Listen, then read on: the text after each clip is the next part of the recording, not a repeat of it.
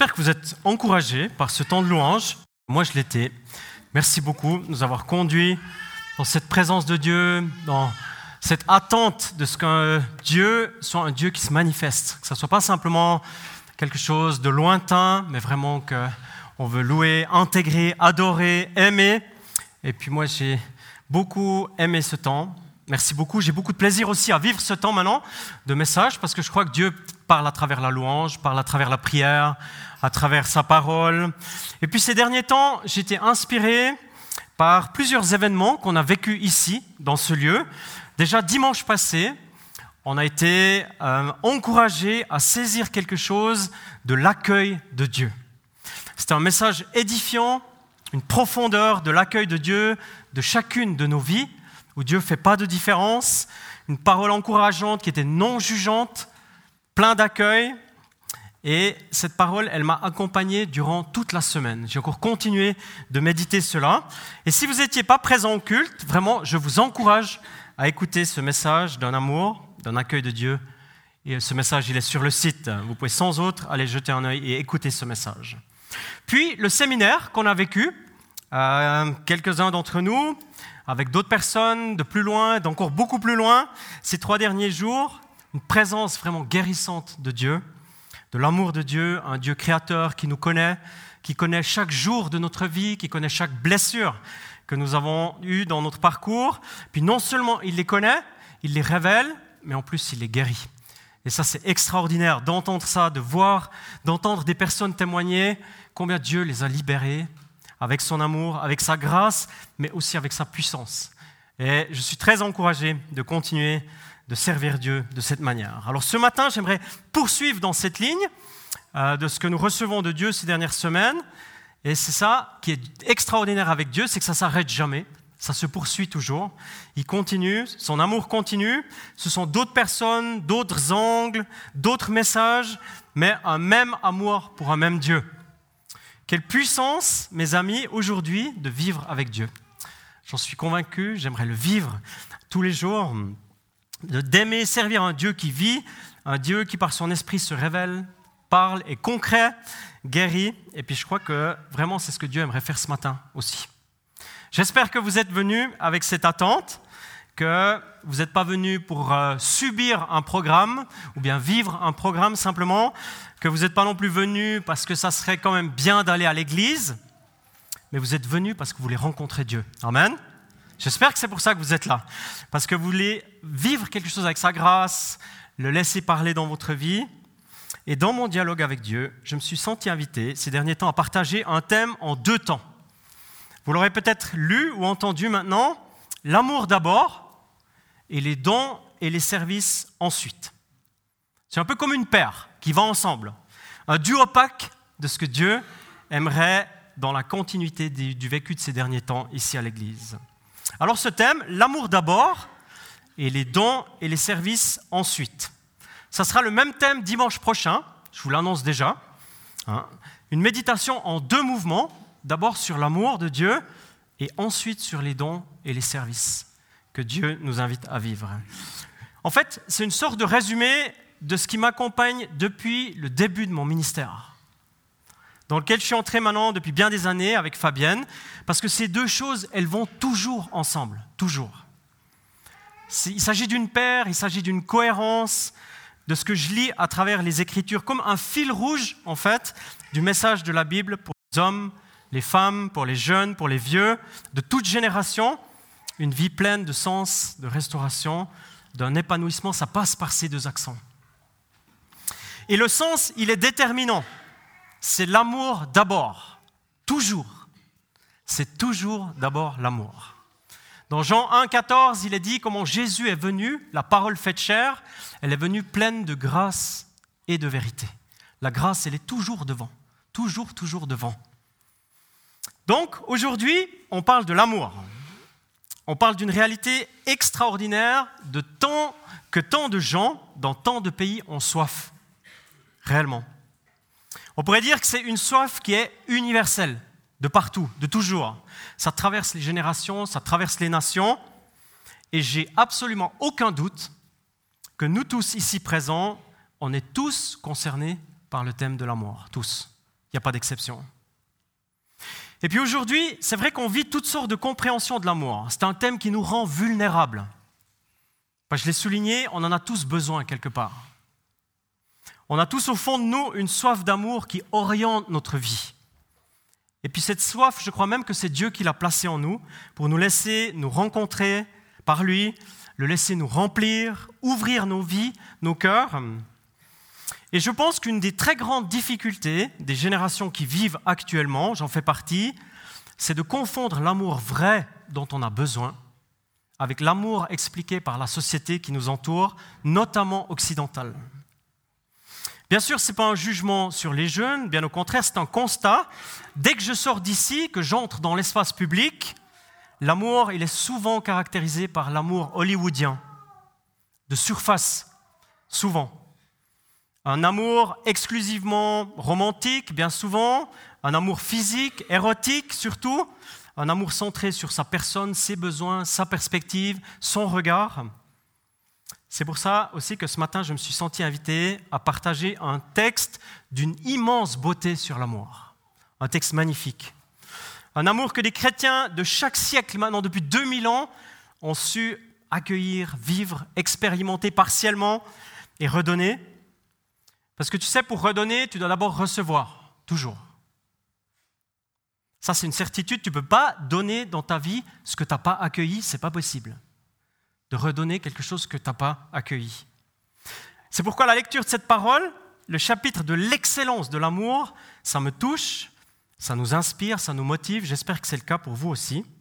Donc un amour qui est vrai, celui que Dieu donne, celui que Jésus a manifesté quand il vivait. Alors, l'amour, c'est comment? J'aimerais lire dans 1 Corinthiens 13, les quelques premiers versets, plus le verset 13. Si je parle les langues des hommes et même celles des anges, mais que je n'ai pas l'amour, je suis un cuivre qui résonne ou une cymbale qui retentit. Si j'ai le don de prophétie, la compréhension de tous les mystères et de toute la connaissance, si j'ai même toute la foi jusqu'à transporter des montagnes, mais que je n'ai pas l'amour, je ne suis rien. Et si je distribue tous mes biens aux pauvres, si même je livre mon corps aux flammes, mais si je n'ai pas l'amour, cela ne me sert à rien. L'amour est patient, il est plein de bonté. L'amour n'est pas envieux, n'est pas envieux, l'amour ne se vante pas, il ne s'enfle pas d'orgueil, il ne fait rien de malhonnête, il ne cherche pas son intérêt, il ne s'irrite pas, il ne soupçonne pas le mais il se réjouit de la vérité. Il pardonne tout, il croit tout, il espère tout, il supporte tout. L'amour ne meurt jamais. Les prophéties disparaîtront, les langues cesseront, la connaissance disparaîtra. Maintenant donc, ces trois choses demeurent, ces trois choses restent, la foi, l'espérance, l'amour. Mais la plus grande des trois, c'est l'amour. J'ai choisi de faire un zoom sur quatre fenêtres, quatre aspects qui m'ont interpellé dans cette parole.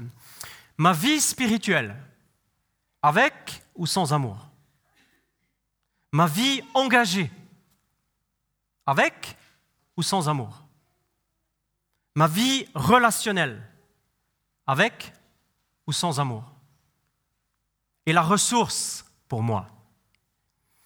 Cette parole a été rédigée, envoyée à une église, une église complexe du Nouveau Testament, une église pour nous qui est vieille de 2000 ans, ancienne, ça c'est sûr, mais très actuelle dans le vécu. Une église qui vivait avec ses forces, ses dons, ses charismes, mais aussi ses défis, ses différences de vue, de perspective, ses problèmes, ses tensions. Et la lettre dans son entier parle de beaucoup de thèmes différents.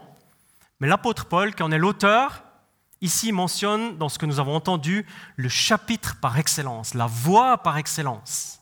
Une autoroute, un boulevard transformé par l'amour de Dieu. Si vous lisez un chapitre après, un chapitre avant, que ce soit en 14 ou en 12, il parle des dons, il parle des charismes. Et puis d'autres chapitres, je l'ai dit, de cette lettre abordent d'autres thèmes. Mais l'engagement dans l'Église, les charismes, les dons que Dieu donne font partie au centre, au cœur du cœur.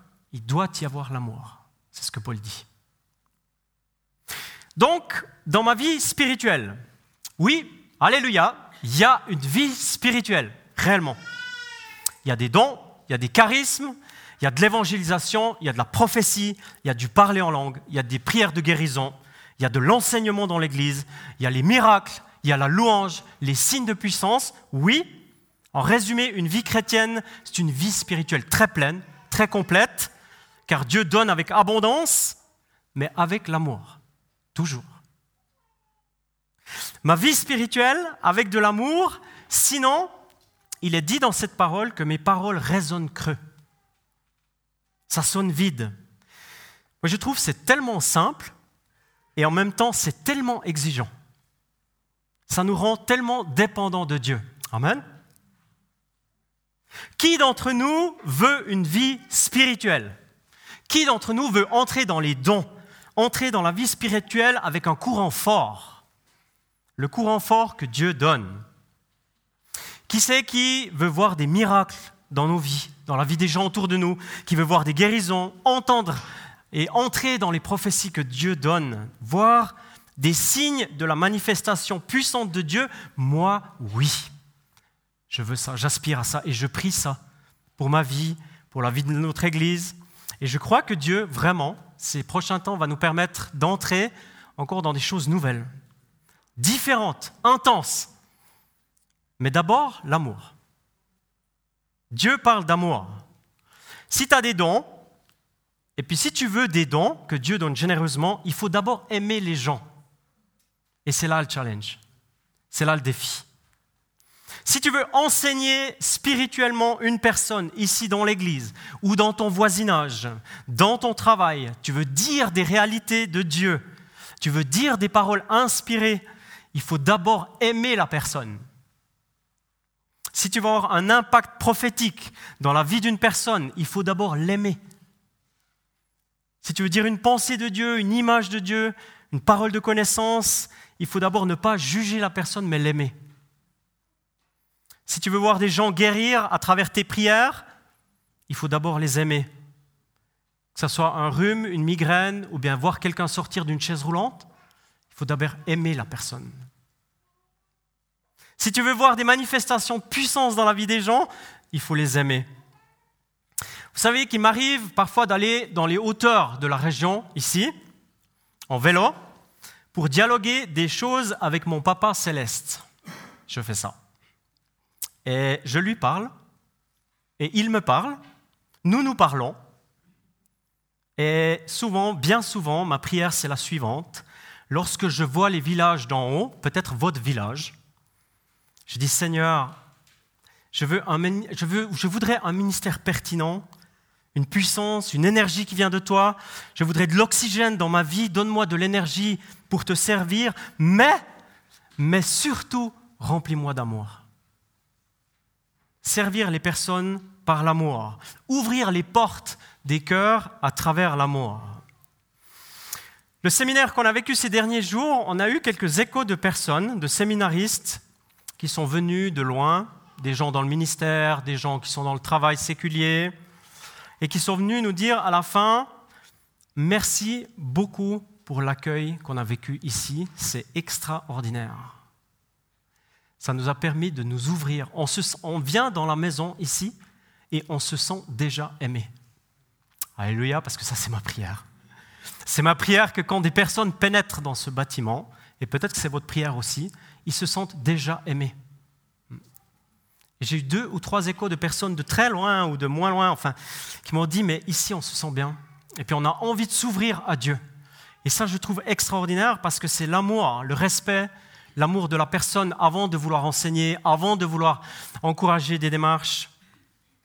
Et je prie régulièrement, et j'espère, ou bien je souhaite que nous puissions le faire aussi ensemble, que les personnes qui viennent se sentent aimées. Parce que c'est tellement important. Ma vie engagée, donc il y a ma vie spirituelle, mais il y a ma vie engagée. Et si je distribue tous mes biens aux pauvres, Et si même je livre mon corps aux flammes, mais que je n'ai pas l'amour, ça sert à rien. C'est radical comme parole. Je peux m'engager dans des services de toutes sortes. Je peux m'impliquer jour et nuit pour m'engager dans la société. Je peux même consacrer ma vie à des œuvres humanitaires toute ma vie. Sacrifier mon corps, ça veut dire le donner.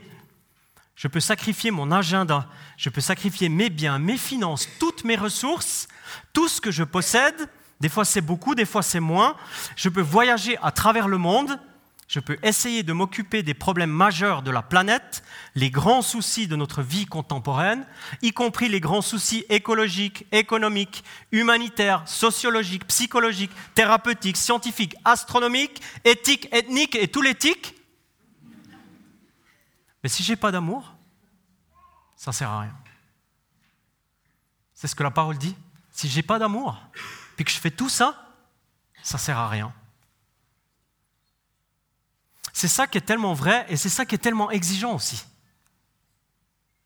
Parce que cette parole, elle parle de la motivation de tout ce que tu fais. Pourquoi est-ce que tu fais ce que tu fais? Pourquoi est-ce que tu exerces le métier que tu exerces? C'est quoi ton moteur? C'est quoi qu'il y a dedans? Pourquoi est-ce que tu rencontres les personnes que tu rencontres Pourquoi est-ce que tu enseignes tes élèves dans ta classe? Les clients que tu sers par les produits que tu fabriques Les malades que tu soignes Pourquoi est-ce que tu le fais? Accompagner les gens psychologiquement, même pastoralement.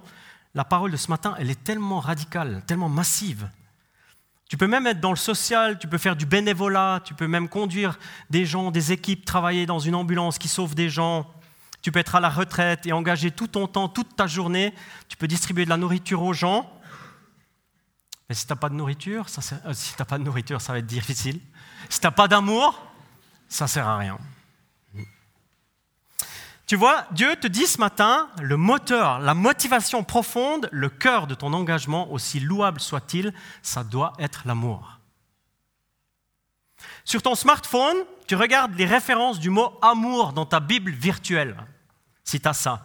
Tu cliques sur amour au niveau des thèmes et tu regardes un peu les chiffres. Dans la lettre A, avant et après les mots culminent à 100 références, voire 110 mots 110. OK, amitié, il y a 900, mais amour, il y a 2900. C'est énorme, c'est partout. C'est partout dans la Bible. Presque 3000 références sur le thème de l'amour.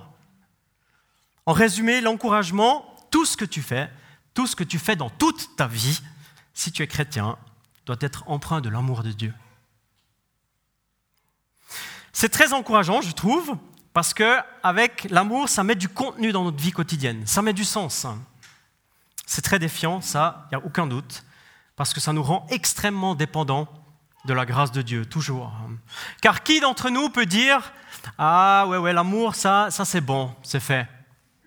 J'ai l'amour dans mes engagements, j'ai l'amour dans mon métier, j'ai l'amour pour ma famille, j'ai bien compris ce texte et je l'applique tous les jours. Qui peut dire ça? Qui peut dire ça? En tout cas pas moi.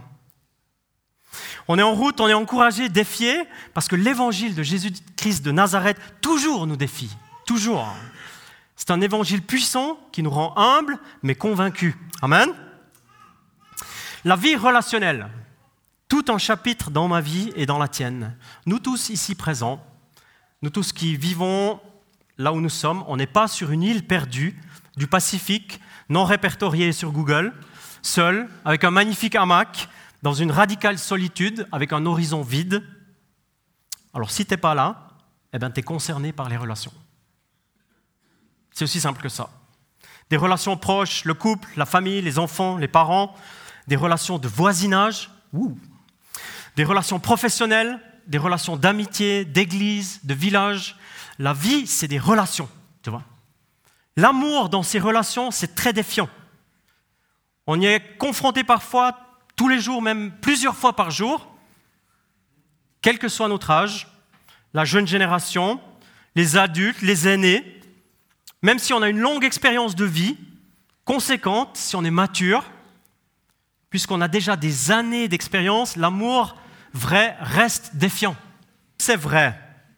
Vous qui avez plus de 70 ans, plus de 80 ans, est-ce que c'est facile d'aimer ou est-ce que vous avez besoin du Seigneur pour aimer? Est-ce que vous avez besoin de Dieu pour encore et toujours aimer Même quand il pleut et que ça coince? Attention, attachez vos ceintures, ouvrez les oreilles attentivement et surtout, surtout, ouvrez votre cœur. L'amour selon votre Créateur, l'amour selon le concepteur lui-même de l'amour, c'est les choses suivantes. L'amour est patient, il est plein de bonté. L'amour n'est pas envieux. L'amour ne se vante pas, il ne s'enfle pas d'orgueil. Il ne fait rien de malhonnête, il ne cherche pas son intérêt, il ne s'irrite pas, il ne soupçonne pas le mal, il ne se réjouit pas de l'injustice, mais il se réjouit de la vérité. Il pardonne tout, il croit tout, il espère tout, et il supporte tout.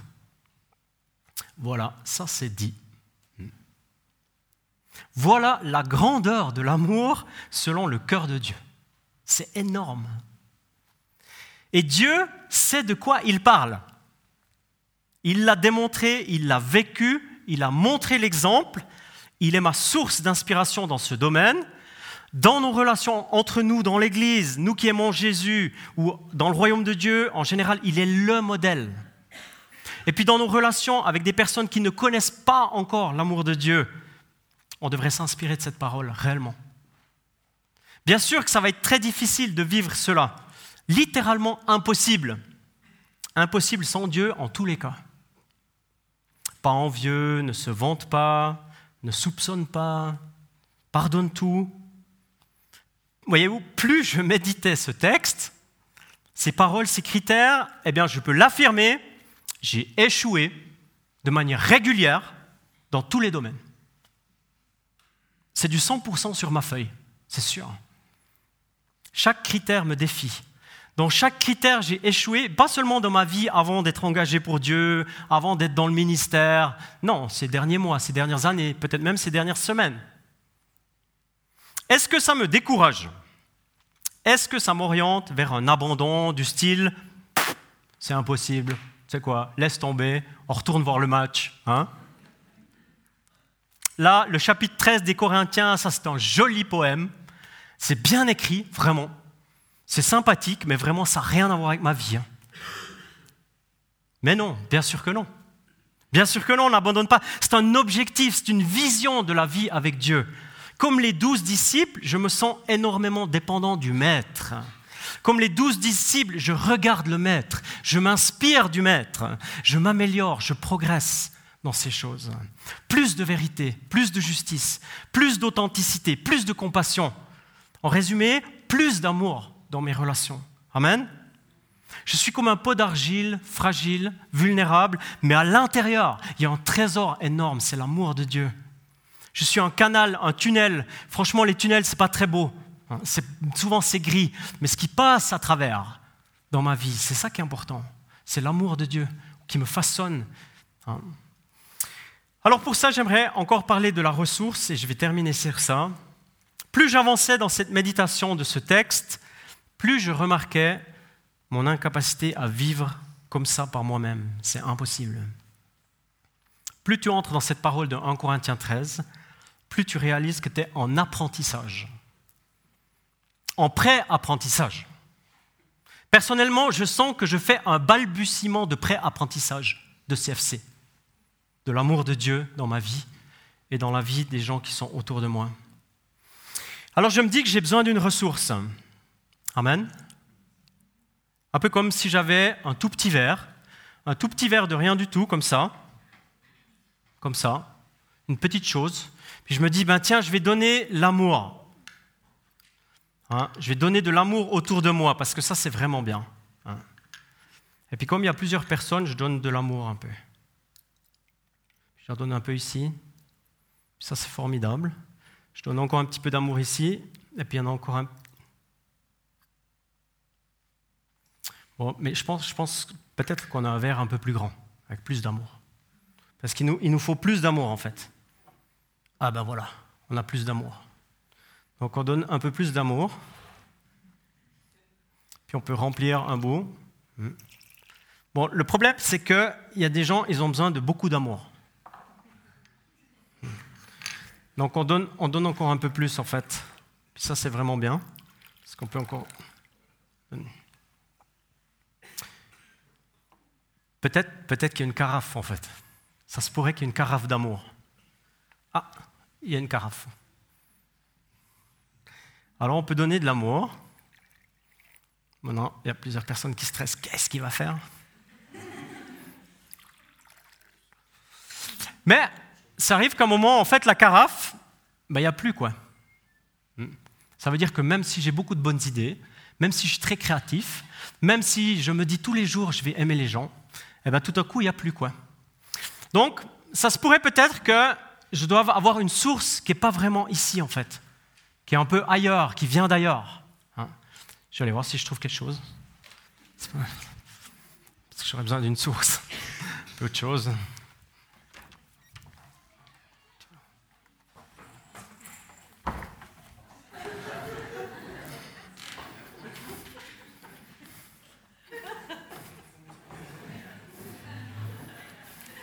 Cette fois, il y en a qui stressent vraiment. Hein. Qu'est-ce qu'il va faire? Non, non, restez, restez. En fait, quand je préparais ce message, j'avais vraiment cette image que l'amour de Dieu, c'est comme une douche, en fait. Ça veut dire que la source, elle n'est pas en moi, elle n'est pas ici, elle n'est même pas dans cette pièce, elle n'est même pas dans ce monde, en fait, elle est ailleurs. Le truc, ce qui est formidable, c'est qu'elle coule tout le temps, tout le temps, tout le temps. Tout le temps, tout le temps, tout le temps. Et puis que moi, dans ma vie, le truc que j'ai à faire, c'est de me mettre sous la douche, en fait, pour être rempli toujours, toujours à nouveau de l'amour de Dieu. Amen. Et ça, c'est ce que Dieu te dit ce matin. Il te dit, tu vois, avec ton verre, ça va pas suffire. Tu vois. Et puis tu peux même prendre la grande version, ça va pas suffire. Tu vois. Et tu peux même prendre la carafe, à un moment donné, elle sera vide. Mais si tu connais la douche, la vraie douche, la douche divine, eh bien tu viens, tu te places dessous et elle, elle s'arrête jamais. Et tu n'as qu'à t'ouvrir en fait. Et tu n'as qu'à recevoir. Et puis ça, c'est vraiment mon invitation ce matin. Avant que dimanche prochain, on parle des dons et du service, eh bien Dieu il te dit, viens et moi j'aimerais te remplir d'amour. Viens, moi j'aimerais remplir tout temps. Bah, ça va, il y aura beaucoup d'amour. Dans tous les verres, partout, dans ma carafe, dans tous les verres. Hein. Et puis des fois, je me dis même qu'en fait, nous-mêmes, on devrait être comme une douche, en fait, là où on travaille, où des gens ont tellement soif d'amour et n'ont pas d'amour. Ils devraient venir en notre proximité, toute comparaison euh, respectée, venir en notre proximité, puis sentir quelque chose de l'amour de Dieu. Parce que ça coule, ça coule, ça coule. Et ça, c'est vraiment mon invitation à nous ce matin, je me mets bien sûr avec vous, de s'ouvrir à Dieu. Et c'est ce que j'aimerais nous inviter maintenant dans un temps où simplement, en fait, j'aimerais vous inviter à être à votre place et puis fermer les yeux. Puis simplement demander au Seigneur de vous ouvrir, d'ouvrir vos cœurs à l'amour qu'il aimerait dire, qu'il aimerait donner, qu'il aimerait communiquer. Encore ce matin, on aura un fond musical. Puis je vous invite simplement, là où vous êtes, à vous dire, bien, dans ma vie, Seigneur, j'ai soif d'amour et j'ai besoin d'amour. Et j'aimerais me mettre sous cette douche et recevoir tout ce que tu veux me donner.